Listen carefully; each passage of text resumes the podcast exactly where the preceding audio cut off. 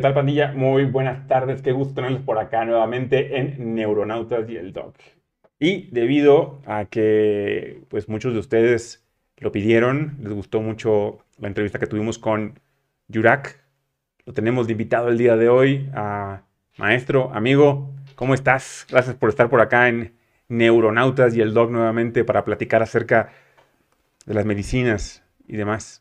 Muchas gracias, hermano, y muchas gracias a todo, todo el público que está muy expectante sobre estos temas, temas tan diversos que tratas en tu programa.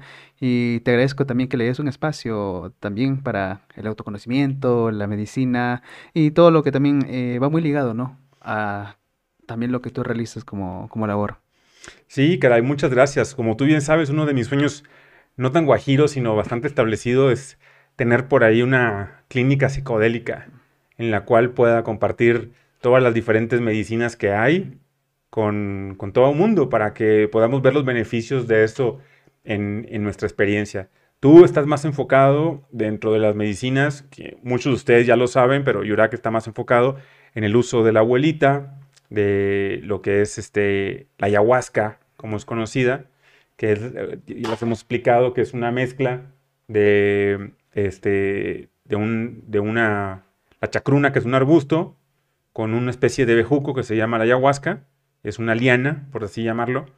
Y se hace una bebida que con esto eh, tiene básicamente DMT. con el DMT puedes accesar algunos puntos de tu conciencia y sanar muchas cosas que están por ahí anquilosadas, que están guardadas y que no hemos podido sanar.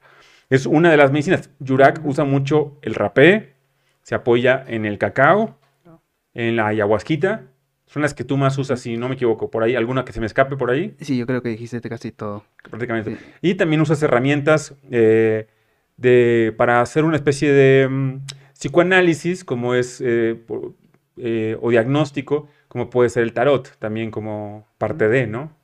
Sí, sí, el, el, tarot de Marsella, por lo que estoy viendo, que lo conozco bastante bien. Este, y me da gusto, me da gusto que cada vez integren más prácticas al, uso de la ayahuasca yo, todo el mundo lo sabe, no es como que algo nuevo, soy un promotor constante del uso de psicodélicos, pero que sean tomados con responsabilidad, que no sea nada más como una onda de, porque quiero ver la pirotecnia, porque quiero este, ver a qué se siente. Se, puede valer, pues, a ver qué se siente, pero lo ideal, lo más bonito sería cuando uno tiene una intención, cuando uno dice, güey, es porque sé que tengo algo que está bien jodido adentro de mí, algo que me impide dar lo mejor de mí en el día a día, expresar mi máxima luz. Y quiero ir adentro, a las entrañas del, inconsciente. Quiero ir ahí para poder escarbar un poquito y que me aviente unas netas, así unas netas cabronas para que pueda trabajar con ellas. Es un poquito por ahí, ¿no? Sí, exactamente. Es un mundo, yo siempre digo, es otra realidad. Nosotros creemos muchas veces que solo lo que está afuera es una realidad, pero psicológicamente estamos también interactuando con cuestiones tan profundas y que muchas de ellas pues están, bueno, a la vista, a la conciencia de uno, pero otras pues muy ocultas y que mm, vale la pena dar un poquito, eh, poner esos detalles sobre la mesa y ver, pues, a trabajarlo, ¿no? Como tú dijiste. ¿Cuál fue tu primer... ¿Cuál fue tu primer acercamiento con los psicodélicos? Eh, buena pregunta y creo que mucha gente me lo ha preguntado. Fue una historia, una historia muy curiosa, pues yo conozco, eh, pues mucho se habla sobre esta planta medicinal, esta medicina en el Perú, eh, por cultura popular. Sin embargo, no, digamos que es un mundo un poco underground, inclusive en mi patria, lo cual es bastante curioso. no es tan fácil llegar de manera directa a este tipo de áreas de conocimiento. Pero bueno, tuve la fortuna de que alguien me llamó para hacer este tipo de labor en un centro de un centro terapéutico en la Amazonía. Y bueno, la primera experiencia, yo siempre digo, es la que te marca. Es un antes y un después. Yo antes no había probado, probado absolutamente nada. Nada, lo que es nada, nada, nada. Ni marihuana. Bueno, creo que por ahí habría habría tenido alguna experiencia con marihuana, pero quizás no tan profunda como pues hubiese querido o simplemente pues no hubo una conexión eh, como de repente otras personas la tienen. Claro. En este caso pues fui a la Amazonía mismo, hubo ese llamado de por medio y ahí es donde hago, hay esa primera conexión con, con los eh, enteógenos. En este caso, pues uno de los más poderosos es la ayahuasca. Y obviamente que siempre lo digo en las charlas eh, de integración, eh, que la primera experiencia que tuve yo dentro de mí, me dije que esto iba a ser un, un debut y despedida. Ok, tan, así fue. O sea, tú dijiste, no mames, estuvo tan fuerte que aquí le paró. Y es que no sabía tampoco. Yo no, yo no tuve la suerte que de repente tienen las personas que participan en mis ceremonias de que haya habido una explicación de por medio. A pesar que las personas con las cuales yo viajé. A la brava, te lanzaron a la brava. Sí, me lanzaron, digamos, a la alberca sin salvavidas, como sería acá. Fue muy curioso. No tenía las herramientas, no había una explicación, pues tú eh, en medio del viaje sin herramientas, pues no sabes para dónde ir, no sabes si te vas a quedar ahí, no sabes cómo, no tienes medios para salir de allí. Y claro, el viaje puede ser incluso un poquito traumático dentro de todo, punitivo siempre, a veces suele ser, a veces sí, a veces no, siempre hay un 50-50. Y pues esas dos primeras horas, después de tomar la medicina ayahuasca, así que fueron eh, de un viaje muy profundo a ciertas cuestiones que yo había obviado por tantos años. Luego las dos siguientes horas a ese proceso, sí, bueno, vi lo que de repente muchas personas eh, llaman, ¿no? Comúnmente la iluminación, la lucidez, el nirvana. Sí, exactamente, justamente ellos vi el nirvana, estaba, estaba en un estado pues semiyógico, eh, viendo imágenes mandalas en el cielo, como si fuera un templo, y, pero claro, fue después de un proceso muy fuerte, la verdad, muy fuerte en donde yo me, yo me dije a mí mismo, jamás vuelvo a probar esto de nuevo, y lo, el segundo pensamiento que me vino y me acuerdo como si fuera ayer, a ver, a ver, a pesar que han pasado varios años, es que, ¿cómo es posible que la gente tome esto? Así me dije. Pero eso fue obviamente en, mi propia ignorancia, de repente la falta de explicación que hubo por parte de los guías, a pesar que era gente muy respetada, gente muy experimentada, quizás no me quisieron dar la información para que yo mismo saque mis conclusiones. También es válido. Claro, ¿no? El, maestro, al maestro no se le cuestiona al maestro se le aprende. Y eso es algo que me ha quedado claro a lo largo de mi experiencia personal. Y muchas veces no vas a cuestionar las técnicas terapéuticas. De hecho, en retrospectiva, si lo ves, lo agradeces seguramente. O sea, es como qué bueno que, fue eso, porque eso me llevó hasta lo que hoy soy, que es ser un, puente, un facilitador, el nombre lo de menos, maracame, chamán, taita, lo que quieras llamarle, hombre medicina, para que tantos seres humanos puedan sanar a, través de, la ayahuasca, o sea, de, la, abuelita, como se le conoce, ¿no? Y esto no hubiera llegado, esto no hubiera sido de no, de no ser porque te aventaron ahí nomás al, a la alberca sin salvavidas, ¿no? Así de órale, dele. Sí, es, es, parte de... Entonces tú te iniciaste de esa manera. De esa manera, no había probado absolutamente nada, antes. ¿Y qué te dijeron? Ahí le va, dale, tómatelo todo completito, así nomás, y tú, ah, sí, vas a ver feo, pero tú dale, así, así. Pues ni, eso me dijeron. ¿No? No, no me dijeron absolutamente nada de lo que iba a ver.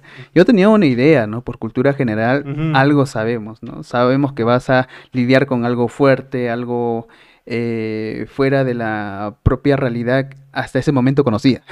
Porque yo la vez pasada hablé aquí que a mí sin me, me regalaron un lavado colónico.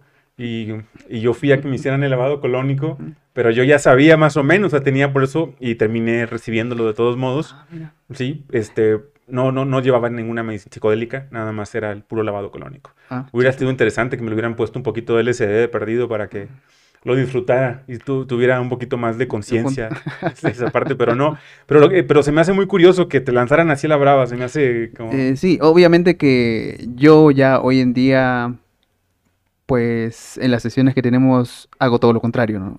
Prefiero que la gente venga con toda la información, vengan preparadas, vengan con intención, vengan con voluntad, vengan con todos los medios para que ellos también puedan salir a flote de la experiencia. De repente, eh, algo que yo no tuve en un primer momento, a mí me, costó cinco días procesar toda la información para atreverme, como estaba en la selva, pues había medicina por doquier, ¿no? O sea que bueno, a partir del quinto día ya hice la segunda toma y desde ahí fue algo frecuente para... Porque vi un beneficio. Sí, claro, vi, un, crecimiento. Vi un crecimiento que de repente no se notaba a nivel exterior, obviamente, pero lo sentía dentro de mí. Sí, claro, cuando vas trabajando eso, cuando vas con conciencia. Muchos me preguntan que, qué caso tiene o que por qué, hay tan, por qué se sana tanto. Yo para hacérselos entender un poquito, sobre todo a la, a la mileniada que lo está viendo por otro lado, Sí, es, exactamente. es como resetear tu computadora, de cuenta, y como si toda la mierda la metieras en un solo, una sola carpeta. No quiere decir que desapareció esa mierda. Está ahí todavía en tu, en tu escritorio. Y dice, mi mierda. Ahí dice, ahí está todavía. Y cuando tú te dé tu gana, puedes abrirla de vuelta, puedes accesarle de, de nueva cuenta. Pero estarías muy pendejo si lo haces de vuelta, porque ya te enseñó la abuelita que eso es toda tu mierda. O sea, ya, ya, ya la limpiaste, por así decirlo, y la tienes separada en una carpeta. Eso es lo que haces un poquito en ayahuasca. Te lleva todo eso, puedes identificar muy bien cuáles son eh, las ideas que traes por ahí atoradas, cuáles son este, los traumas que vienes cargando, el dolor que vienes acarreando desde, desde pequeño. Y hay un fenómeno muy chistoso que se lleva a cabo con la ayahuasca, y lo he platicado con amigas, que- amigos que les tengo mucho cariño, y es que la gente luego, cuando tiene la experiencia, algo que escucho muy a menudo es que me dicen, y finalmente estuve frente a la figura de mi madre o de mi padre o de mi tío, de mi tía, lo que sea, que, y que me, que me victimizó y la perdoné y pude perdonarlo. Y lo ven como una joya. Yo personalmente no puedo verlo como una joya, eso, porque para mí el grado de conciencia y comprensión superior llega cuando ni siquiera tú tienes que perdonar a nadie, ni nadie tiene que perdonarte a ti, sino cuando llega algo mucho más importante, que es la comprensión. Y cuando llega la comprensión, entonces, lejos de querer perdonar o que te perdonen, lo que sobresale en la superficie es la compasión más grande y el amor más profundo por esa persona que te pudo haber hecho la peor agresión. Sientes la compasión más grande y dices, no mames, güey, o sea, él soy yo y yo soy esa persona. Y para que esa persona haya hecho eso, ¿cuánto dolor pudo haber traído dentro de sí para haber hecho este tipo de acción?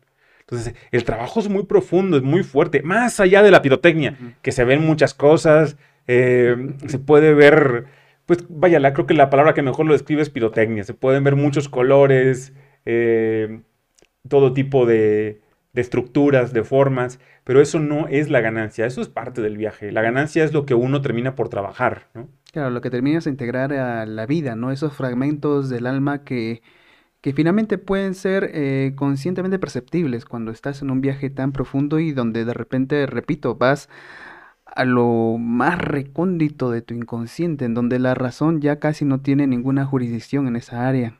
Solo salen las cuestiones hasta más primitivas, más ocultas, más ah, también humanas, ¿no? Todos somos, somos luz, pero también hay una cierta parte de oscuridad, tal como tú lo dijiste perfectamente, Sí. eh, pero que constantemente em, evadimos esa responsabilidad de tratarlo. Todos tenemos cierto grado de responsabilidad eh, sobre ello y siempre, como tú lo dices, buena parte del trabajo es limpiar el pasado, limpiar el linaje, limpiar lo que haya sucedido tiempo atrás y generalmente eso en muchas personas suele ocurrir en relación a los padres.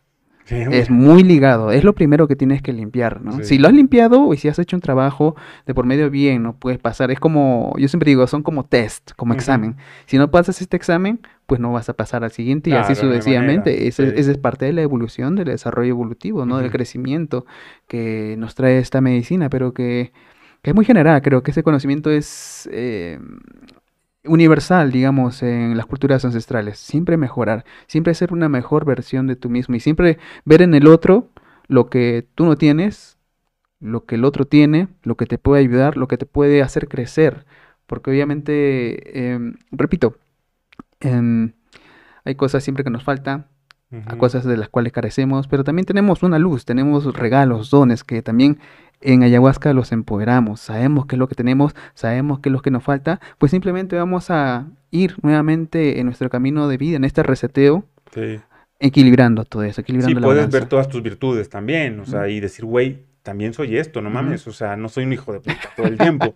No, también tengo mis cosas a favor, ¿no? Esa, esa, esa parte es muy linda. Por eso lo importante de llegar muy preparado para una ceremonia, no nada más que te avienten como el borras, que tú tuviste la suerte por ahí, pero no todo el mundo tiene esa suerte. Eh, Sí. A mí me tocó, yo, yo, yo soy un estudioso de los psicodélicos, me admito.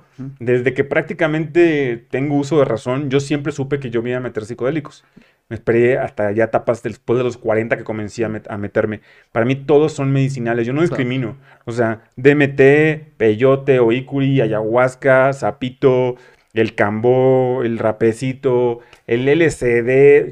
Yo, trato de, de, todos hacer un, pero los estudié. O sea, yo me recuerdo de chico en la parte de la adolescencia, en la parte de la adultez temprana, en la universidad clavándome mucho con temas de psicodélicos, o sea, leyéndolos para poder comprenderlos. Leí los trabajos de Terence McKenna, de Tim Leary, este, de, Graham Hancock, para poder yo ir comprendiendo qué, qué es lo que yo quería buscar con todo esto. Yo ya sabía que iba, que iba a ir por este lado.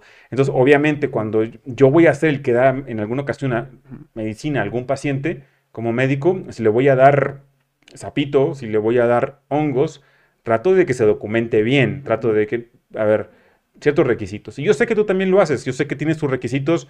Me ha tocado ver, creo que lo comenté la vez pasada, que por ahí corriste al fresa por, por llegar pedo a uno de los... Pinche fresa, te quiero mucho, güey, pero llegaste pedo, güey, a la ceremonia. ¿Qué, ¿Qué, esperabas, cabrón? ¿Que te fueran a recibir?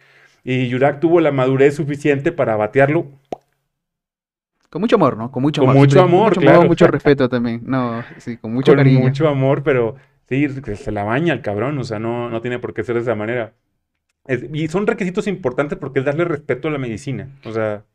Eh, sí, en algunos lugares no se hace y a mí me, yo considero eso muy perjudicial para el proceso en sí porque también voy a lo mismo, esto es algo muy ancestral, yo no lo digo porque se me da la regalada gana, no, lo digo porque, bueno, yo he vivido ese proceso en la Amazonía, eh, de repente de realizar ayunos, de comer eh, muy medido, no comer en demasía, eh, privarme del sal, de, azúcar. Y eso es algo muy general en todas las culturas también, repito, ancestrales de todo el planeta. Siempre cierto proceso para predisponer el cuerpo al proceso que luego se va a llevar, o sea, con prácticas meditacionales o con plantas eh, enteógenas en este caso. ¿no? Ambos. Debe haber un respeto, porque estamos tomando una energía que es prestada, no es nuestra. Aunque suene un poco a mito, leyenda, cháchara, eh, pues nuestro cuerpo, ¿no? Contiene elementos de la tierra, somos parte de ella. No, en nuestra sociedad moderna pensamos que estamos totalmente disasociados de, de, pues de la Pachamama, como nosotros le decimos, no la madre naturaleza, pero lo contrario, somos parte de ella. Hoy en día, pues gracias a estas medicinas, entendemos que sí, somos parte de ella, no estamos totalmente separados, pero también requerimos cierto, eh, cierto tiempo de espera o cierta preparación para que podamos, en este caso, em, utilizar toda la potencia de la medicina al máximo y no el, jugo, sacarle el jugo, sí. sí. porque si no, no vas a poder entender mucho de lo que viviste, no vas a, de ahí la, la importancia de llegar muy preparado para estas sesiones. Entonces, la dieta tú la recomiendas eh, como dices, nada en exceso eh, y prefieres que no coman animales, ¿es también esto? O preferible, preferible, preferible, No, no, yo no soy muy restrictivo, la verdad. Tampoco yo no... Yo, sé, que no lo eres, yo sé que nada más con que el paciente también cumpla con esas partes, el, a veces ayuda el ayuno, ¿no? Ayuda mucho, ayuda mucho, porque hay unas, hay personas, claro, de repente, yo creo que cuando empecé a tomar ayahuasca yo ya tenía un camino, ¿no? Ya no estaba, digamos, tan perdido del todo ya hacía prácticas de meditación, había pues hacía mis ayunos, cuidaba mucho mi alimentación por una cuestión familiar, pero eso no sucede en todas las familias, lastimosamente. Hay personas que de repente comen comida chatarra o fast, fast food todos los días y claro, eso llena al cuerpo elementos que son demasiado pesados de procesar, de digerir, demasiadas toxinas a la vez. Y claro, eso hace que necesitemos una dieta más intensa, una dieta más profunda, una dieta más respetuosa para con el cuerpo se hacen trajes a la medida, no siempre es como que es, igual para todos, porque todos somos distintos y eso hay que entenderlo. Te manda saludos Freddy Guamán, Fausto Freddy Guamán. saludos, carnal, desde Reynosa y mis respetos para el maestro Yurak. Nos vemos en junio. Dice Azucena Rubio y Eduardo Collado. Luego dice, saludos desde Lima, Perú, de Kev JD, Kev JD. Compartan para que más gente nos pueda. Así. Ah, Luego dice: Personas con cáncer pueden tomarla. Sí, yo personalmente les recomiendo mucho a pacientes que, este, que tuvieron, que tienen cáncer, pero no nada más la ayahuasca. En un padecimiento tan que pone en riesgo la vida de, alguien como un cáncer, que dices tú, güey, a ver, hay que tener una cosa muy claro: todos vamos a morir. Es, una realidad. Vamos a morir, todos. No hay, no hay un solo ser biótico que habite este planeta, no hay uno solo que no nazca, que no fenezca. El que nace, muere por acá. El asunto, cuando estamos enfrentando un padecimiento como el cáncer, es que lidiamos con emociones muy fuertes como el miedo. Y para poder trabajar con el miedo, el miedo no significa que venzas el miedo para sobrevivir. Muchas veces es vencer el miedo para aceptar la muerte y para irte en paz y para no forcejear, porque en esta vida lo que ustedes escuchen de repente de que, ah, es que voy a luchar por tu amor, huevos, ¿cuál luchar por tu amor, güey? Si el pendejo te dice, voy a luchar por tu amor, córtalo a la verga, corre lo más rápido que puedas de ese güey, porque todo lo que en la vida es natural no se lucha, se fluye por eso. Y incluso cuando estás tan enfermo, estoy hablando del tema del cáncer, ¿eh? no vayan a pensar que estoy hablando de otras cosas. Incluso para algo como un cáncer, no se trata de luchar. Suena muy bonito, suena muy así como épico, la lucha contra... Pero no, no, ese romanticismo no nos sirve. Es fluir. Y fluir es ya sea para sobrevivir o para decir, me voy con amor, chao, gracias por esta experiencia y que nos vaya muy bien. Y ahí la ayahuasca nos ayuda a vencer eso. Y me ha tocado ver casos hermosos de pacientes con cáncer, de diferentes tipos de cáncer, que lo han superado gracias al uso de las medicinas ancestrales. Como con una dieta adecuada. no, siempre es vegetariana, puede ser carnívora, puede ser una mixta, pero que sea una dieta intuitiva, que el paciente en verdad cuando se va a comer algo, no se lo coma con miedo, porque se va a comer ese miedo, que se lo coma con, nada más que con el, amor que es esto me va a servir. una dieta, el manejo de emociones, meditación, es súper importante que aprendan a meditar. Eh, el uso de otras medicinas antes de la ayahuasca. Yo recomiendo mucho en casos de ayahuasca, y sé que tú también lo recomiendas, Yurak, el uso de cambó. Mm.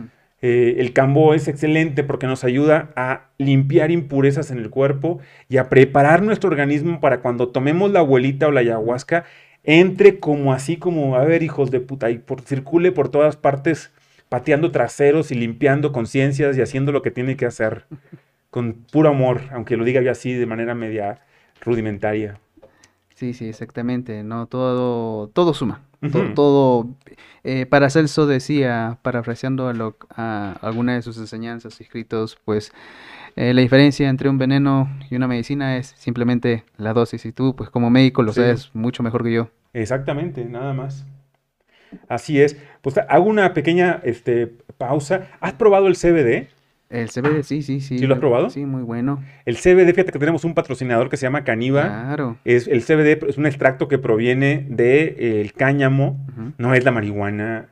Ya quisieran, güey, o sea, si van, a, si van a fumar marihuana, fumen marihuana, pero el CBD es aparte.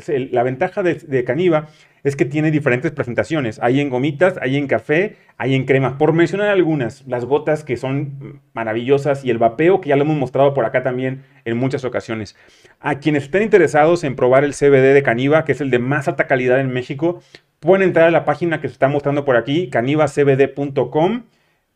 Ahí se ve la página canivacbd.com. Pueden entrar a ella. Lo que ustedes vean de producto que les interese, 30% de descuento para todos los que estén viendo Neuronautas del Doc. Nada más lo piden por acá y se los conseguimos con 30% de descuento de lo que venga en la página oficial de Caniva CBD.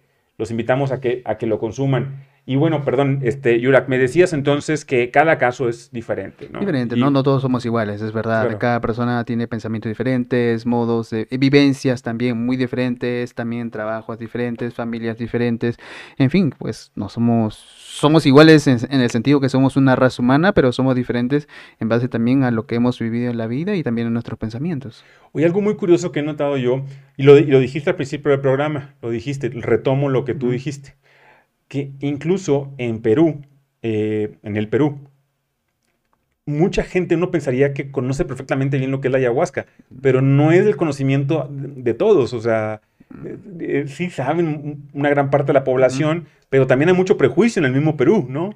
sí, también, bueno, ah, quizás como, no sé si sucede aquí con el jicuri, pero tú sabes que vivimos todavía bajo un síndrome colonial, aún 500 años después de de la Avenida de los Europeos. No digo que sea malo ni bueno, pero eh, tuvo, yo siempre digo, no hay una dualidad, eh, pero hay cierta parte también de estos prejuicios que han quedado hasta el día de hoy. En mucha gente todavía piensa de esa manera en base también a lo que se predica en la religión cristiana, que no tengo nada contra las religiones, también todas suman. Sí, pero... yo, sí, yo sí tengo contra ellas. Qué bueno que tú no. Bueno, bueno. no es cierto, no, sí es cierto, la verdad, pero bueno.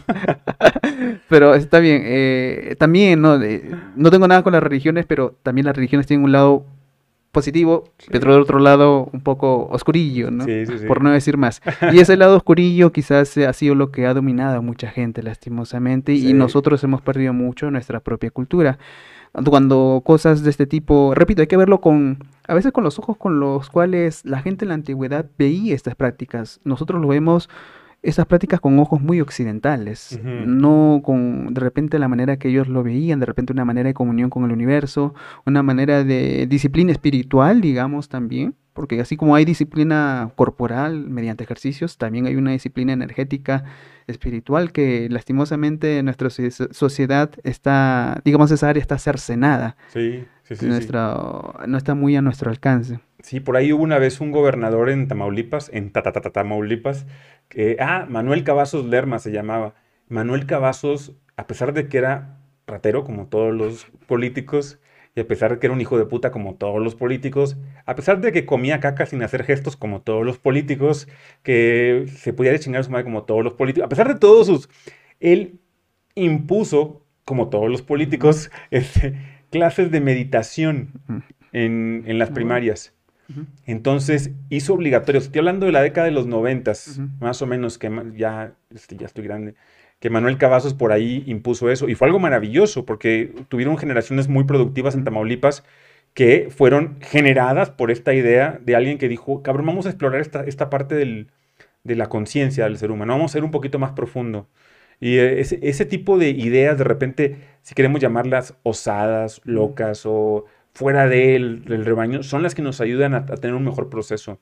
Yo lo he visto y tú lo has visto también, estoy seguro, que los pacientes que mejor les va con la abuelita es los que hacen prácticas como la meditación, yoga, que yo apenas llevo un par de semanas en clases de yoga y estoy maravillado con todo lo que te ayuda a descubrir de ti, eh, todo lo que te ayuda a ver de problemas también ancestrales y también problemas simplemente con una práctica que te enseña no nada más lo rígido que eres en el cuerpo a veces, sino lo rígido que puedes ser con tus ideas para otras cosas. Cuando conjugamos todo este tipo de disciplinas, entonces es que tenemos acceso a la joya, ¿no? Claro, es necesario, repito, estamos dejando tanta información de lado tantos conocimientos que, bueno, como dice el dicho, no hay nada nuevo bajo el sol, todo ya está escrito y esto pues desde nuestros ancestros. Bueno, yo te puedo, no conozco mucho de México, te puedo hablar de mi país, te puedo hablar de ese conocimiento remontándonos a 500, 4000 años atrás, ¿no? Podemos hablar hasta quizás de Sócrates, Platón y Aristóteles, ¿no? En el siglo 5 y 4 antes de Cristo. O sea, tantos escritos, tanta filosofía, tantos estudios para que finalmente aquí no apliquemos absolutamente nada. Es triste, es triste la verdad, es triste esa eh, riqueza material que todo el mundo está buscando en vez de buscar riqueza espiritual. Somos pobres espiritualmente. lo, hemos, lo, hemos, ido dejando y es lo que nos ayuda a conectar la ayahuasca. ¿Qué tan importante es para la ayahuasca el set y el setting? El set y el setting es el lugar, la gente que está rodeada algo que me ha tocado a mí en algunas ceremonias es que de repente alguno se cansa, se para y se va. Y es como, güey, es tan importante el, todos los que están ahí porque la energía de todos va, a jugar un rol muy importante con el, la terapia de cada cual. Y se va a entender la unicidad, como todos somos uno solo. Y para poderlo entender, pues lo ideal es que todos se mantengan en el lugar. Un lugar que tenga las condiciones adecuadas también. Este, claro, lo ideal a lo mejor sería en, la selva, en una cabaña, ¿verdad? En una, en una, maloca, sí, sí, sí. ¿Cómo se llama? Maloca. Maloca, en una maloca. Sí, Pero bueno, acá podemos adaptarlo en diferentes salones, como los que tú das, como en la Escandón, que aquí afuera del Foro 3 tenemos aquí una maloca en la Escandón, en la cual eh, Yurak da las ceremonias. Eh, pero, ¿te ha tocado en alguna ocasión que tú llegaras a una casa y dijeras, no, güey, no me late?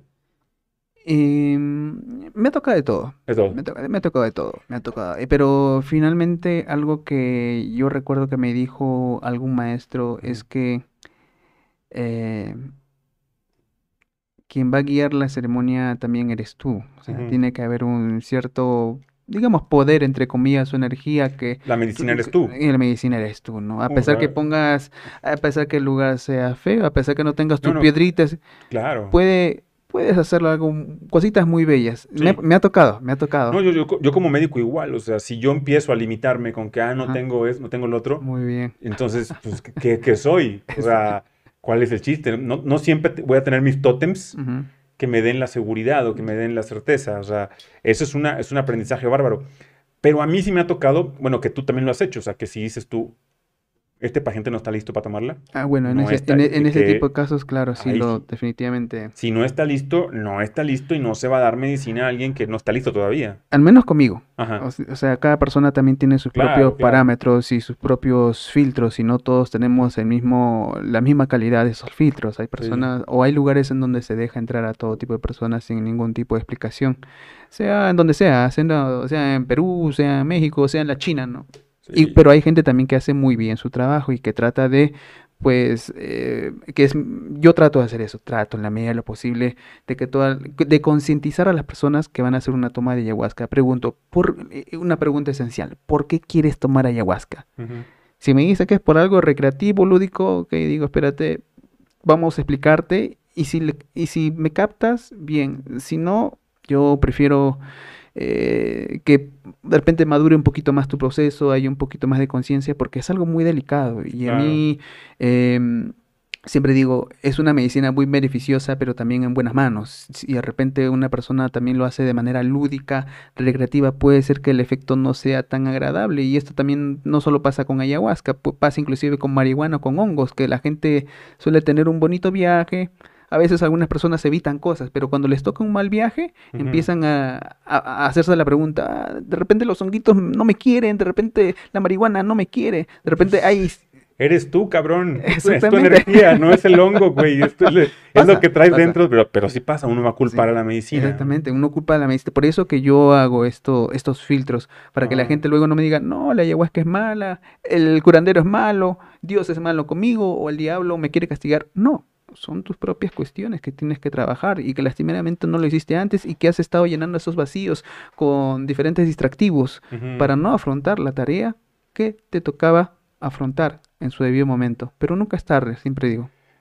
Paola, una amiga, Paola Blasquez, me preguntaba, eh, yo le contesté, pero digo, yo, yo le contesté, pero creo que es mejor que le conteste Yurak, porque él preguntaba, ¿qué tantas posibilidades tiene de que se le quede pegada la cebolla durante una sesión?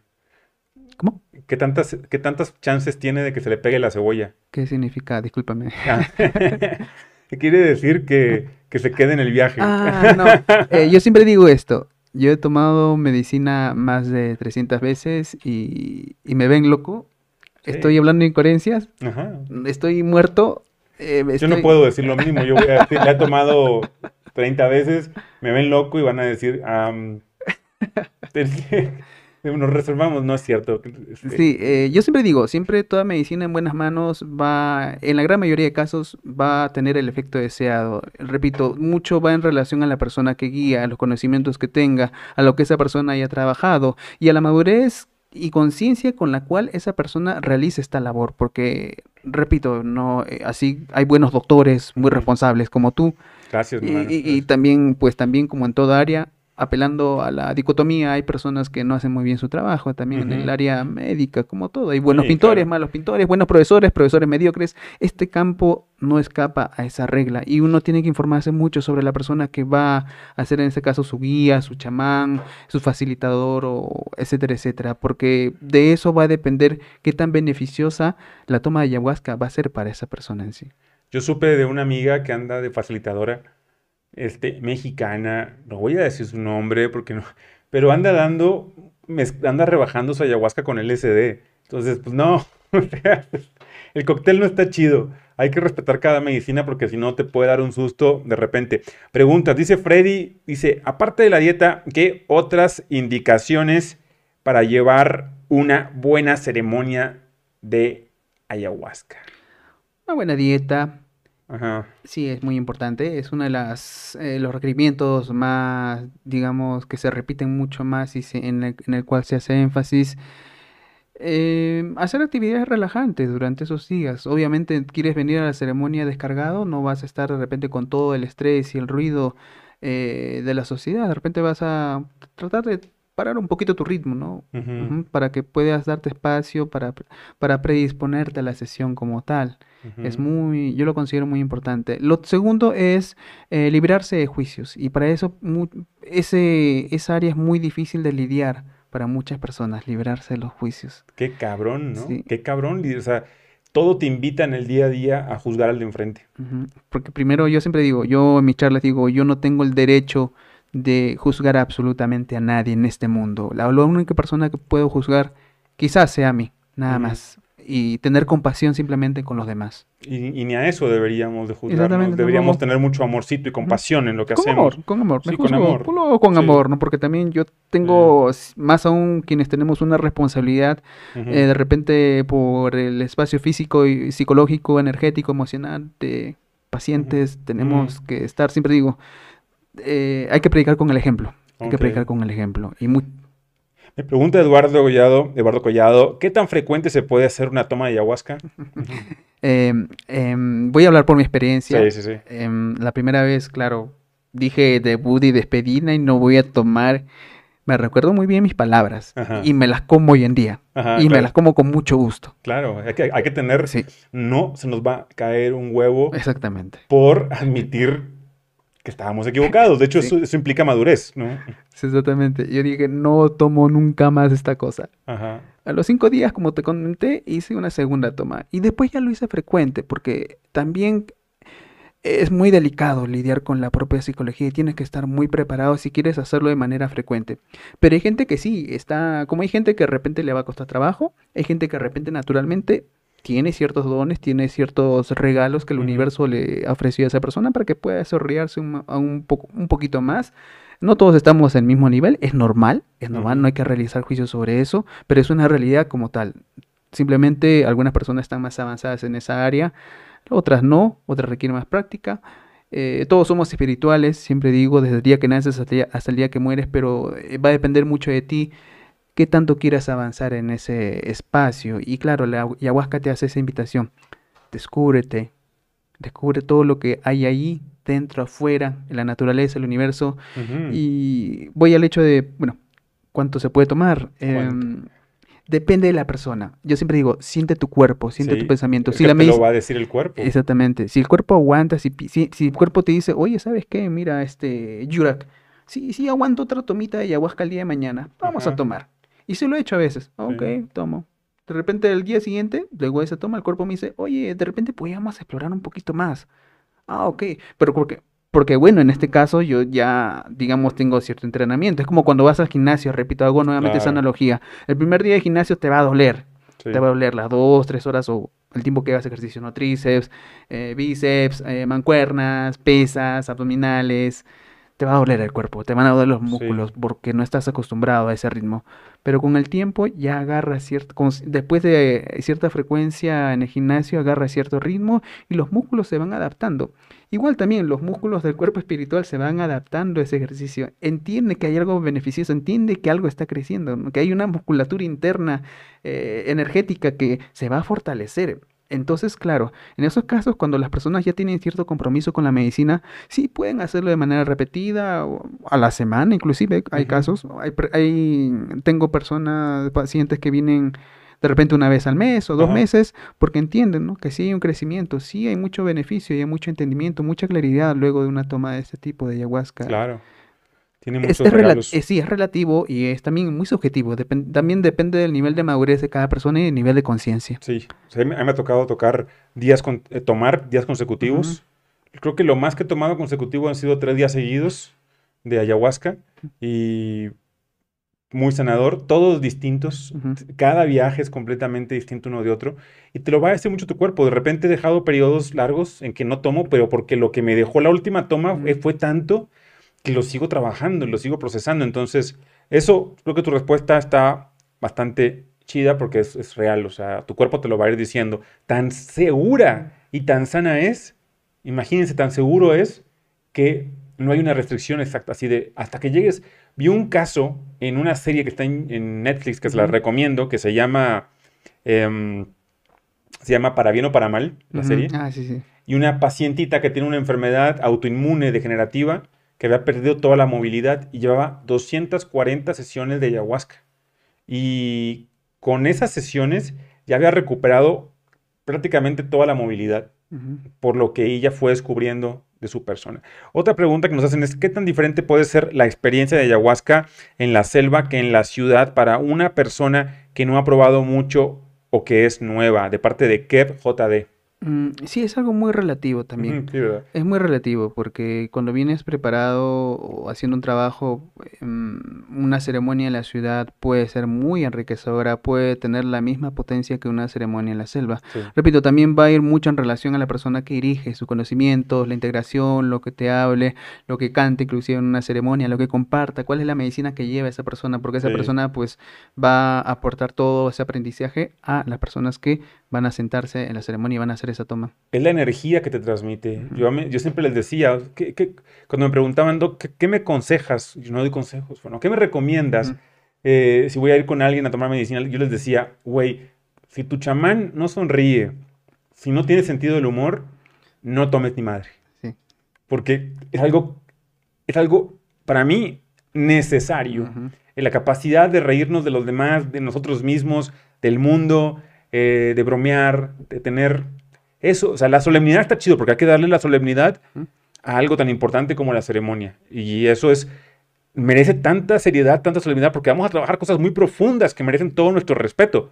Pero hay que saber reírnos también. Y eso, es algo con lo que hice mucho clic contigo, que tienes un sentido del humor bárbaro. Es necesario, más aún hoy en día. Y esto, repito, Sócrates hacía algo muy similar, muy similar con sus alumnos. Pues él, a modo de, pues se hacía a veces mucho el que no sabía, el que no sabía nada, para poner a prueba a los demás y también, pues, entender que, ah, bueno, pues reírse un poquito a veces, en un modo sano, obviamente, un modo sano de aprendizaje, de, estudiar a los demás. Mi tío Sergio Ruiz decía, hay que ir por la vida como borrega mansa. y, sí, estoy de acuerdo con él. Eh, dice Raymond Parras, la mejor experiencia con Yurak Medicina, Healing Journeys, excelente ayahuasquero. Dice Freddy, entonces, antes de la ceremonia, ¿es de cajón el rapé y también cambó?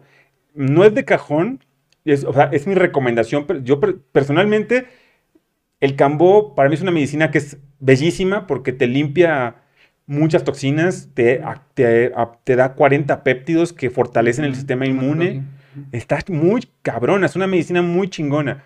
El rapé te ayuda a que te centres, porque muchas personas llegan con la mente como distraída y el cambó lo que te hace mucho es ponerte en el aquí y en el ahora. Entonces, no es, no es que sea como algo sin lo cual no te puedas tomar la ayahuasca, pero enriquece.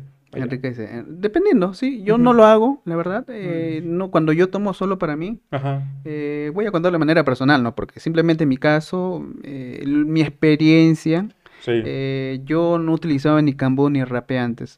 mis ceremonias eran solo ayahuasca. Eh, sí le vi cierto complemento, sí, se complementa, ayuda.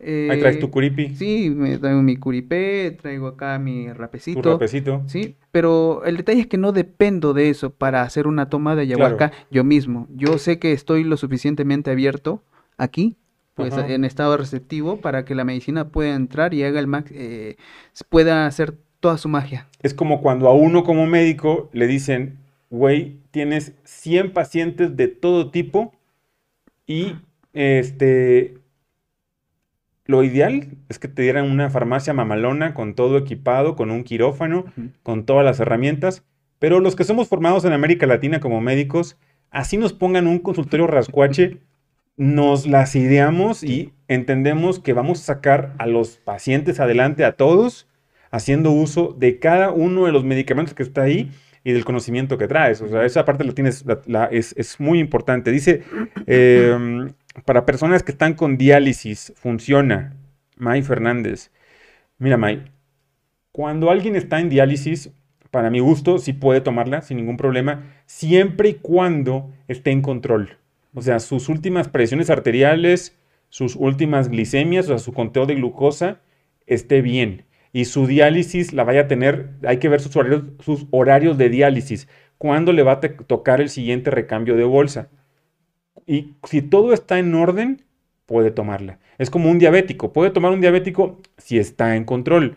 Puede tomar un hipertenso si está en control. Si no está en control, mm, lo ideal es que no la tome primero, que entre en control, que controle su enfermedad y luego ya que pueda aspirar a tomar la ayahuasca. Exactamente, no es una solución mágica a las enfermedades tampoco. Hay que eh, también hay ciertos requerimientos, ciertos eh, parámetros con los cuales medimos o hacemos un filtro también para las personas que pueden, son aptas para tomar esta medicina y quienes no. Y sí, es muy importante lo que tú dices. No he tenido pacientes con diabetes, con presión alta, con presión baja, pero siempre como tú lo dices también controlado. Y también yo personalmente privado también algunas veces te habría preguntado sobre el estado de algunas personas. es muy importante. Te apoyas y te lo agradezco mucho por la confianza. Gracias. Este, y esa parte es importante, no es, no es una panacea porque no lo es, pero es una herramienta muy fregona que te va a ayudar a entender. Imagínate un paciente que está en diálisis, que tiene daño renal, algo tan serio, algo tan serio, que su vida depende ya de una máquina. depende que si es hemodiálisis o diálisis, hay que ver esa parte. Este, pero depende de una máquina o de una bolsa. Y los riñones están asociados al miedo. Por eso luego decimos una jugada riñonuda, porque requería muchos huevos. ¿Y de qué tienen forma los riñones? De huevos y de frijol. Tienen que ver con el miedo. Entonces, imagínate, ¿le vendría bien la ayahuasca a alguien que ha lidiado con el miedo y no ha salido bien adelante al grado de que ya está en diálisis? Sí, puede ser una herramienta muy padre. Incluso considerarla muchas veces en microdosis. Hay microdosis de ayahuasca que pueden en gotas ir tomando para que haga un proceso introspectivo. Aunque yo como recomendación le diría al paciente con, con diálisis, al que mencionan por ahí, este, vamos a ver, vamos a ver, eh, May Fernández.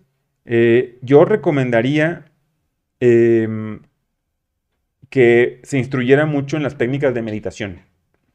Que trabajara primero con todo eso, con aprender a respirar, aprender a meditar, documentarse. Y muchas veces lo que está buscando lo va a encontrar a veces en eso.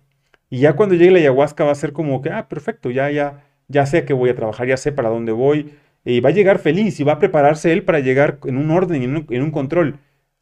Muy importante, eh, May Fernández, muy importante, la preparación. Los beneficios van a hacer que el paciente encuentre por qué escogió esta enfermedad, entre otros. Y suena muy duro. Para muchas personas esto puede sonar muy duro, porque yo muchas veces les digo, tú escogiste tu enfermedad. Y me dicen, pero tienes que estar muy pendejo, ¿cómo voy a escoger yo mi enfermedad si yo soy un cabrón exitoso o soy una morra que nada más ha hecho bien y que nunca nada? Ahí está el detalle. Tú la escogiste. Y medicinas como la ayahuasca, los psicodélicos, lo que hacen es que te sumerjas y puedas encontrar las verdaderas razones de por qué tú efectivamente escogiste lo que tienes. Porque aquí este mundo no es de víctimas y victimarios, no es de que, ay, soy una víctima, fue, porque me hicieron esto. No, no, no, no, no, mi estimado Usted es responsable desde que nació y abrió sus ojos hasta el día que se va. Y estas medicinas lo que hacen es darte esa conciencia, ese entendimiento de, imagínate a alguien con diálisis, la pregunta, ¿por qué escogí tener diálisis? ¿En qué me beneficia estar enfermo de los riñones y estar poniendo en riesgo mi vida y estar jalando a lo mejor a miembros de mi familia a todo este tipo de problemas, a no llevar una vida normal y tener que conectarme a una bolsa o a una máquina, cambiar mi dieta, este, ¿qué? ¿Por qué escogí esto yo? ¿Qué enseñanza me va a dejar? Y si el paciente es capaz de lograr entrar a las entrañas de su ser y entender por qué escogió eso, güey, la curación ya está a la vuelta de la esquina, ya prácticamente ya es la tarea. Mientras no lo entienda, va a estar atrasado el proceso y va a ser, es como cuando repites de grado, si no, si no aprendiste la materia, vas a seguir repitiendo hasta que te quede claro. Esto lo dice mucho Carl Jung en su famoso dicho, aquellos que no aprenden nada de los hechos desagradables de sus vidas fuerzan a la conciencia cósmica a que los reproduzcan cuantas veces sea necesario para aprender lo que enseña el drama de lo sucedido. Lo que niegas te somete pero lo que aceptas te transforma. Es muy fácil, en realidad, de entenderlo. Las verdades son tan fáciles, están eh, ahí enfrente de nosotros todo el tiempo, pero repito, estamos en constante estado de negación, de ocultar, de reprimir, de bloquear, y eso es lo que, pues, con los años empieza pues a verse, ¿no? Eh, todos esos recores, todo ese daño, toda esa toxicidad en el espacio físico. Sí, sí, se va notando en todo eso. Eh, dice, ¿cuáles son los beneficios? Bueno, creo que ya contestamos eso. Dice, Freddy, de vuelta, dice, y post ceremonia, ¿con qué se puede complementar para lograr todo el proceso de vida? Muy buena pregunta, Freddy. Después de la ceremonia, ¿con qué podemos complementar? Eh, a mí me gusta dar charlas, me gusta hablar mucho. La integración, la parte... Integración, integrativa, bueno, a corto plazo, ¿no? Luego de la ceremonia hacemos una charla, siempre hablamos un poco, eh, compartimos experiencias, por ahí tratamos de interpretar algunas de las, de las visiones o imágenes que las personas han visto durante el transcurso de su jornada introspectiva, porque claro, cada persona es un mundo, a veces tú sabes que los mensajes son a veces literales, así como los sueños, y a veces los mensajes son muy codificados, muy simbólicos, y hay que desmenuzar un poquito todo, toda esa maraña de imágenes para ver la sustancia. La carnita, llegar Exactamente, sí, sí, para algunas personas, repito, es muy directo, para otras personas no. Bueno, eso en primera instancia, ¿no? Para conocer qué está pasando. Qué, qué, cositas tenemos que trabajar y en base a lo que vamos a trabajar, pues reflexionar durante la semana. Porque cada quien sabe de qué pie cojea. O sea, no nos hagamos, digamos, no nos hagamos tontos. Cada quien lo sabe. Pero el ego, el ego siempre está allí tratándonos de, de, hacer que esa mirada vaya para otro lado. El ego es el lado tóxico y negativo. El ego es, el ego es como un tramposillo, ¿no? Como ese diablo que siempre nos quiere hacer ir por otros lugares cuando en eh, eh, simplemente para evadir el trabajo que tenemos que hacer. Arróbame, arróbame. Ah, no, perdón. Sí, es el ego el que lo hace, claro que sí. Todos, y todos tenemos algo de ego, todos. Yo tengo algo de ego. Todos, todos, todos. Nadie se escapa. Más, menos, es un trabajo constante en el día a día. De hecho, no estaríamos vivos si no fuera por el ego, en muchas formas. La cuestión es cuando no lo controlamos, no podemos este, manejarlo de manera adecuada y se va a ver reflejado, obviamente, que en nuestro día a día. Sí, con amor, ¿no? Siempre digo, hay que ver también esos procesos con amor. Hay que, aunque suene un poquito irónico, un contradictorio, hay que ver ese dolor con amor, finalmente aceptarlo, porque es parte de nosotros. Si no lo hiciéramos de esa manera, estaríamos renegando hasta nuestra propia naturaleza humana, aquello que se nos ha sido concedido. Pues se trata simplemente de, de, hacer las paces con uno mismo, ¿no? Somos a veces, muchas veces, somos enemigos de nosotros mismos, cuando en realidad olvidamos muchas veces que deberíamos ser amigos, buenos amigos primeramente de nosotros mismos, para de esa manera también permearlo en nuestros seres queridos. Claro, eso es súper importante. Y te pongo un ejemplo. Este, ¿Hay algún tipo de personaje? Eh, digamos personajes, entendamos personajes por todo el tipo de seres humanos que hay en este planeta. Médicos, em, chamanes, facilitadores, productores, este, creativos, enfermeras, taqueros, boleros, chicleros, nutriólogas, todos los personajes que hay en el planeta, X, cocineros, chefs, de todos los que hay. ¿Hay dentro de tu ser algún target de alguien a quien tú creas que requiere más medicina que nadie en este planeta? Alguien dentro de... Es por ejemplo, tú dices, güey, volteas a ver Torreón, está bien culero, parece desierto, no tiene plantas, dices, güey, no mames, estos güeyes ponles pinches jardines y...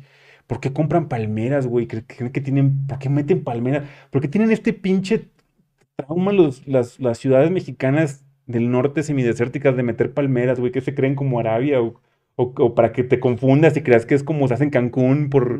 Pero bueno, perdón, este, tú dices, güey, a Torreón le vendría bien un chingo de pasto, ¿no? A Reynosa, Tierra, Tierra Rosa, le vendría muy bien. Así, tú, a este tipo de ser humano, a este personaje, le vendría bien ayahuasca. Ajá, ¿te refieres a mis personajes o a las personas que veo A las personas que ven ah, afuera. viendo al mundo, viendo al mundo, dices, de todo el planeta, güey, yo, yo tengo muy definido a quiénes, por ejemplo, yo siempre he dicho, hay que tirarle a los de arriba, güey, a los CEOs, a los políticos, a esos. Concuerdo con ello. Totalmente, porque pues de ahí es donde se realizan los cambios. Eh, uno a veces como ciudadano de paso eh, quiere cambiar el mundo, pero muchas veces es difícil. Eh, si bien el cambio empieza por uno mismo, también hay que ser realistas y que vivimos en una sociedad en donde pues quien está arriba simplemente manda y hace las, las reglas como tal, y quien está abajo también obedece. Entonces hay que mm, utilizar las herramientas de la modernidad a nuestro favor. no estoy en contra de eso. Digo, y si uno ve eso, o sea, me recuerdo una frase de Facundo Cabral donde dice, conocí al diablo el día que al mendigo le dije que no. y está hermosa. Entonces, cuando decimos cuando decimos, cuando yo digo, porque yo lo dije, yo lo dije y asumo mis palabras, cuando yo digo, a los que más les va esto es a los CEOs y a los políticos, pero entendiendo que todos somos uno y que yo soy ellos y ellos son yo, entonces al yo decir eso, lo que yo estoy diciendo es que cuando yo tengo algunas actitudes de mi personaje, que es como la actitud del CEO o la actitud como del político por lo que hago, esa es la parte que yo quisiera sanar en ellos, es realmente lo que yo quisiera sanar en mí. También. Porque a fin de cuentas, estamos espejeando todo el tiempo. Cuando yo veo que alguien se queja, por ejemplo, en redes y que dice, eh, por favor, este, adopten a esto, hagan lo otro por, hagan algo por alguien. Lo que yo veo realmente, le soy franco, es ayúdenme. A mí. O sea, no a mí, no a mí, sino a esa persona que publicó eso, la persona que publicó diciendo, ayuden a tal grupo social, ayuden a tales animalitos. Cuando dicen eso, lo que yo estoy viendo en el fondo es que esa persona está pidiendo ayuda para sí misma. Y no se da cuenta que lo está haciendo. Eh, son muchos los mecanismos que a veces usamos para eh, simplemente decir, tíreme un salvavidas. Exacto. Y, y, este comentario lo hago porque es muy fácil, y estoy siendo el juez, decir desde mi perspectiva, los que más requieren son los políticos y los CEOs, los, ejecutivos de alto, de alto pedorraje, ¿no? Es muy fácil para mí decir que ellos, pero el trabajo comienza con uno. También. Y no tenemos por qué preocuparnos por los demás, pero sí, o sea... Ahí también hay una dualidad que también hay que entender, ¿no? Sí, claro, yo por mí, pues ayahuasca para todo el mundo. Sí. Así de simple.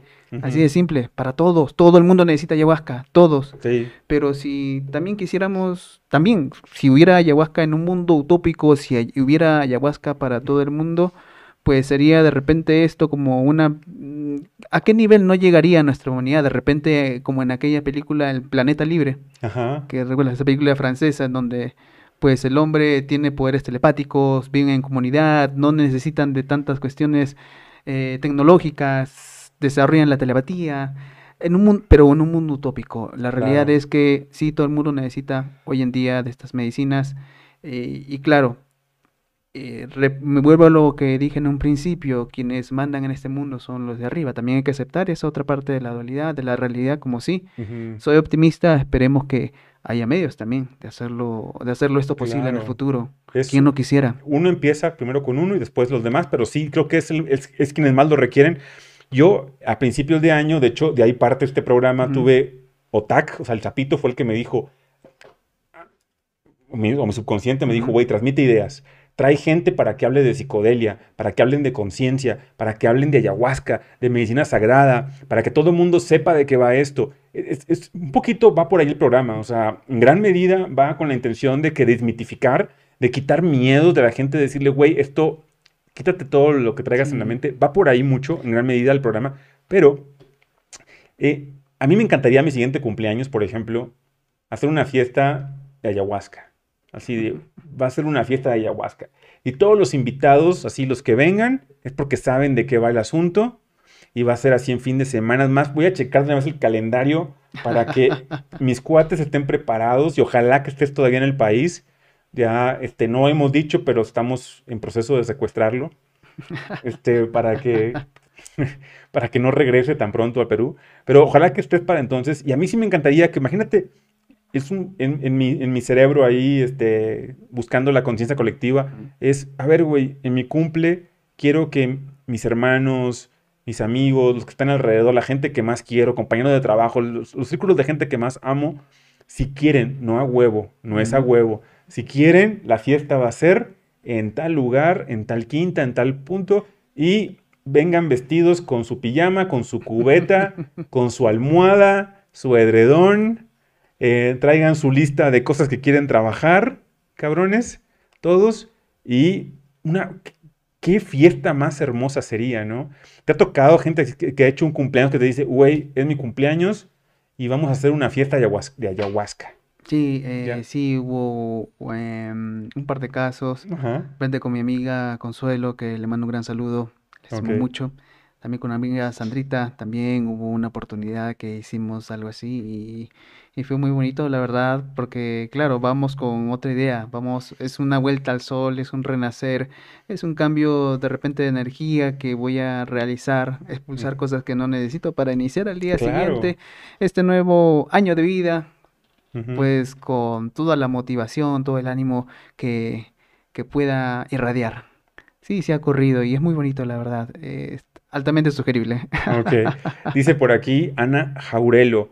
Tomen ayahuasca todos. Ana, chócalas, puñito.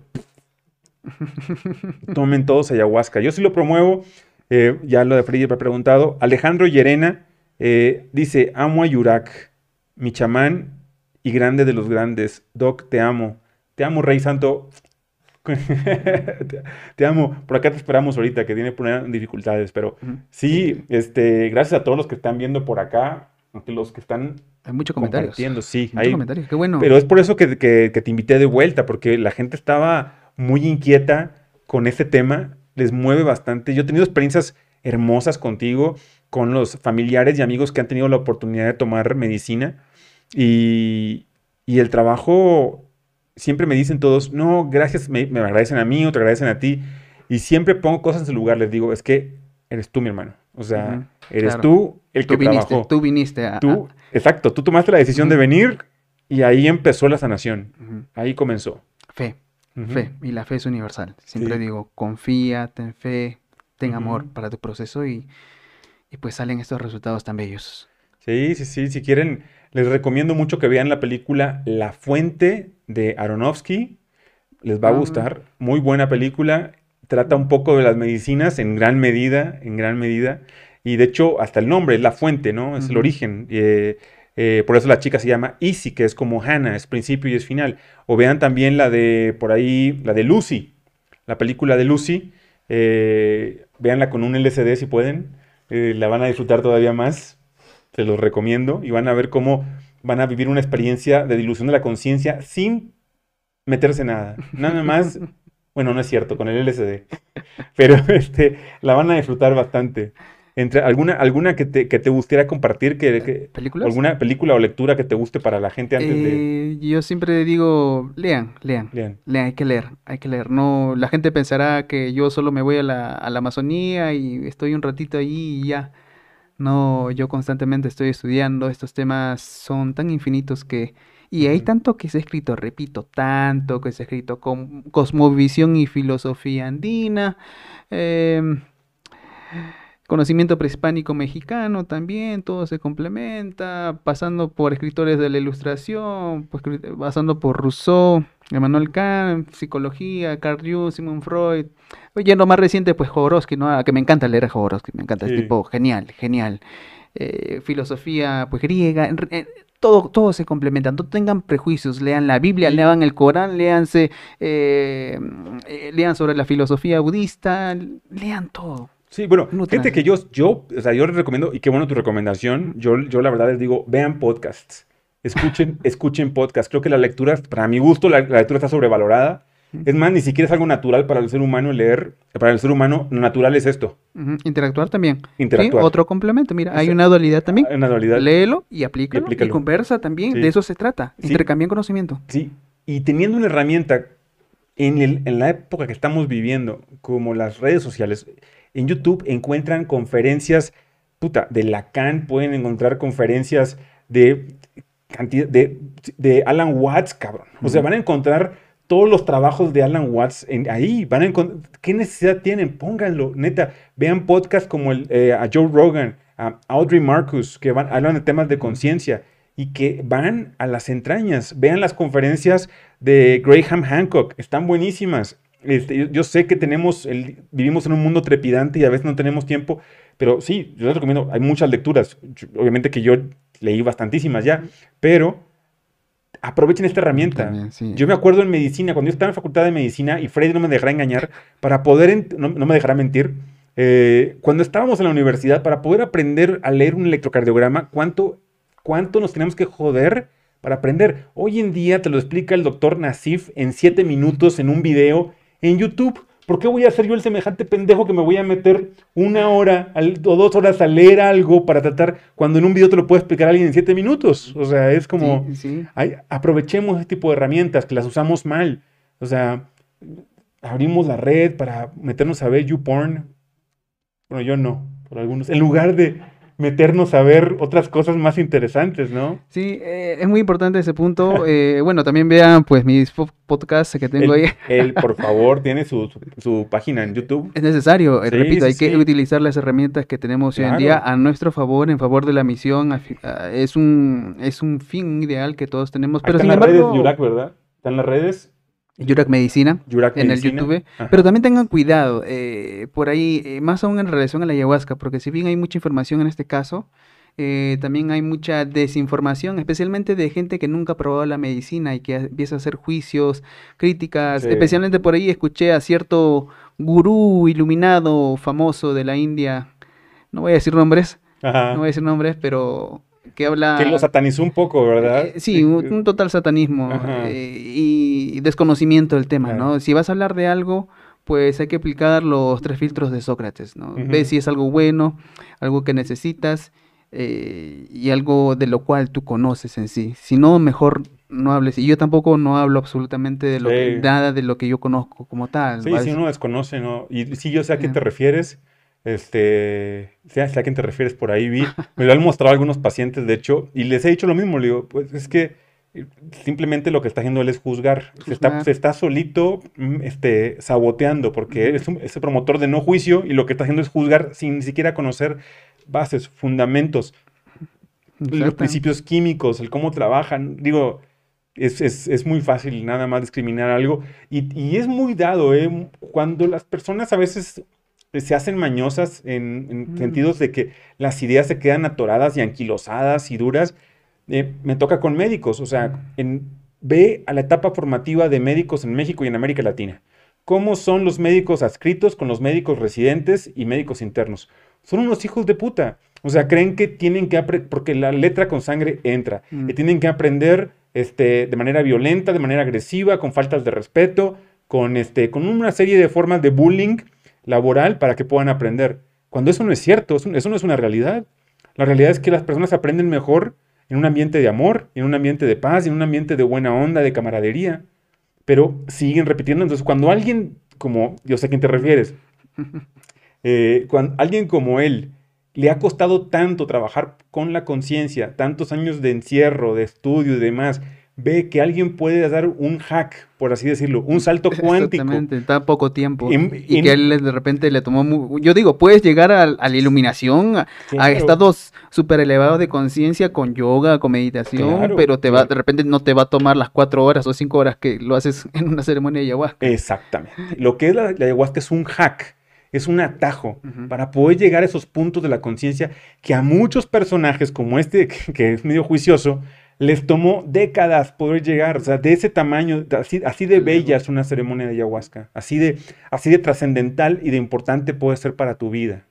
Y hay un antes y después, yo lo noto en mi persona, hay un antes y después eh, bárbaro en cuanto a conciencia de los demás, de los pacientes, de mi cuerpo, de la salud, de lo que es el colectivo. Hay una conciencia que ya cuando te agarra, cuando la conciencia se expande, ya no hay vuelta para atrás, ya no hay regreso.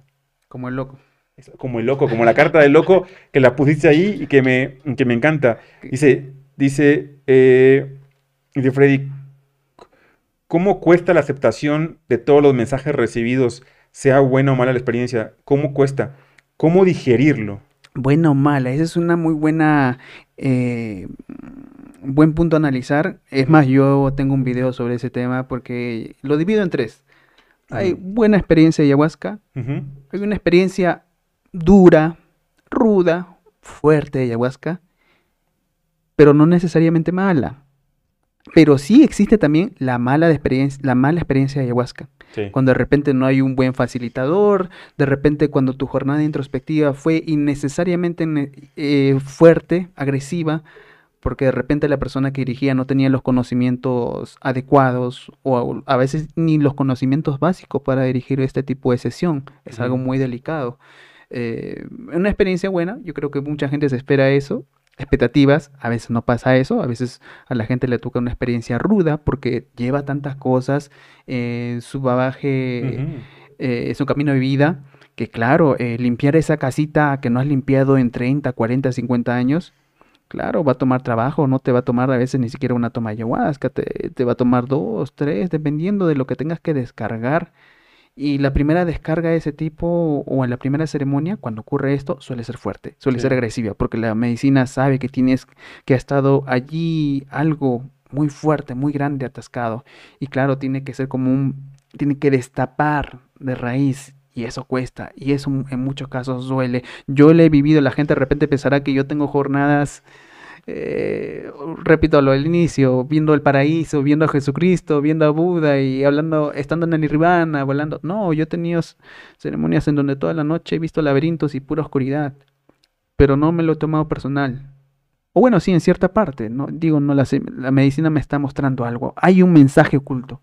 Aunque toda esa ceremonia haya sido agresiva, no mala, no la considero mala, hay un aprendizaje de por sí. Y claro, repito, hay experiencias también malas cuando de repente todo, como tú dices, el setup y el setting no está a la altura de repente lo que se necesita para este tipo de edición y cuando no hay preparación por parte del, guía. O también de parte del participante, ¿no? Cuando hace muchos de balances también el camino. Freddy dice que recuerda lo del electro. Dice Andrea, dice, ¿hay alguna hora de preferencia para tomar ayahuasca en el día, por la tarde o por la noche? Importante, eso quiero enfatizar este detalle, porque em, acá en México he visto personas que hacen las ceremonias de ayahuasca de cierta manera, que difieren mucho de la manera en la cual se hace la medicina en, en el Amazonas.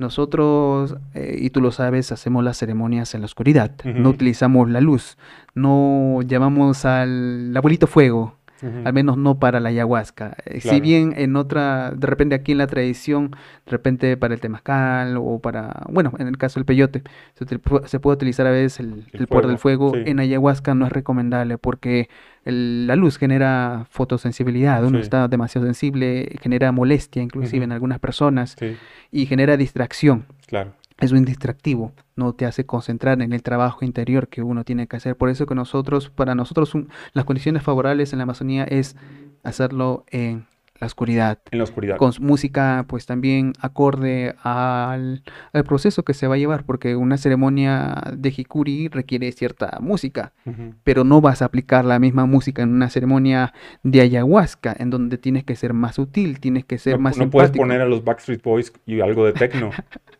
Porque no. Sí, exactamente. Y, y, pasan muchas cosas aquí que yo sí quisiera, de repente nos tomaría mucho tiempo de explicar, pero básicamente que, que hay que entender que la ayahuasca tiene toda una cultura de por medio. No es que solo sirvo ayahuasca y ya. No, hay una vivencia, hay un aprendizaje y bueno, de repente en mi caso siendo de Perú, pues lo he vivido, lo he comido, lo he bailado, lo he masticado. Así como le digo a algunas personas, ¿no? Eh, doy el ejemplo de la música. Si yo quiero aprender a tocar balalaika, un instrumento ruso, ¿tú lo conoces? Sí. La balalaika, no me voy a ir a México, ¿no? No me voy a ir a Colombia, no lo voy a hacer en Perú. Tengo que comprar el instrumento, la balalaika en, en Rusia y de repente aprender balalaika allá con un profesor ruso, no lo voy a hacer en Perú.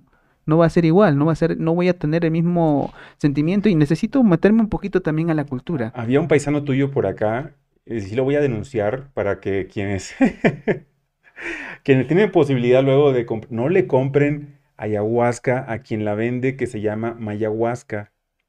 Eso, la mayahuasca no es ayahuasca creo que hizo la bebida aquí en México. Es un peruano que anda por acá y este, que por cierto siempre parece que anda pedo, siempre parece que anda medio como subido de, alcoholes y demás. No como aquí, aquí sí nos subimos de veras, pero somos irresponsables de, desde que nació el programa, eso siempre ha pasado. Pero cuando tratas con esto es, es diferente. Y Ojo, quienes vean en, de venta en redes, en YouTube, en canales diferentes de mayahuasca como bebida, vean, guarden un poquito de reserva porque pueden llevarse una sorpresa por ahí. Ah, bueno, no, yo desconozco, no voy a hablar sobre el tema, no me puedo pronunciar porque voy a aplicar los tres filtros de Sócrates. No conozco y pero bueno, siempre es bueno cuidarse, ¿no? Siempre cada quien sabe, yo siempre digo, cada quien habla por su trabajo y la gente pensará también que todos los facilitadores de ayahuasca hacen la misma labor, ah, lo cual es, lo piensa la gente, lo piensa la gente, y lo cual es una total falacia, es un, hasta de repente cierto idealismo que tiene la gente en relación a este tipo de temas, eh, que tiene que conocer a la persona, no, no porque lleva un traje muy típico y un penacho de, de 100 plumas y 50 collares de colmillos de tigre, no necesariamente va a ser la persona ideal para ti, la gente se lleva, todo entra por los ojos que no está mal también, ¿no? No, no, no quiero caer quizás en los juicios, pero les pido a la gente que estudien a las personas con las cuales van a tomar víbrenlos, ayahuasca. Víbrenlos, a ver cómo lo sienten, si es auténtico, si eso les va a abrir las puertas, realmente. Sí, conversen, conversen. Yo siempre digo, la gente que converse con el curandero y, también que no sea solo de repente tomar y ya, sino que haya un seguimiento de parte del curandero para con ustedes, porque a veces lo dejan, ah, tienen la ceremonia a la deriva, y después no se sabe qué es, eh, cómo llevan su proceso, después de una, un proceso tan sensible como el de tomar ayahuasca. Así es, así es. Pues, ¿algo que, alguna otra duda? ¿Sí? La carta. Ah, la carta, ¿qué va a sacar? Ah. No, bueno, yo la saqué justo, yo creo que es una carta que nos identifica a muchos de nosotros. Sí, sí, sí, es una carta que me identifica yo, a mí, el loco. El loco, Lo hemos visto por acá, es una carta del tarot. Y mucha gente dirá, ¿qué tiene que ver el tarot con la ayahuasca? Ajá, Y me lo han dicho y hasta por ahí un par de comentarios un poco eh, crítico destructivos, que por ahí me tocó. Pero todo se complementa. Eh, son eh, arquetipos, formas, colores, fragmentos, fragmentos del alma simplemente que se ponen allí y te puedes analizar, ¿no? En este caso, pues el todo y la nada, el alfa y el omega, el inicio, el peregrinaje al inconsciente, también, así como decía en el pasado, ¿no? Es un tipo peregrino, es un bufón, así como de repente nos toca hacer nosotros, nosotros en, la, sociedad, de repente la gente nos ve como unos locos que toman... un vagabundo, como podemos serlo.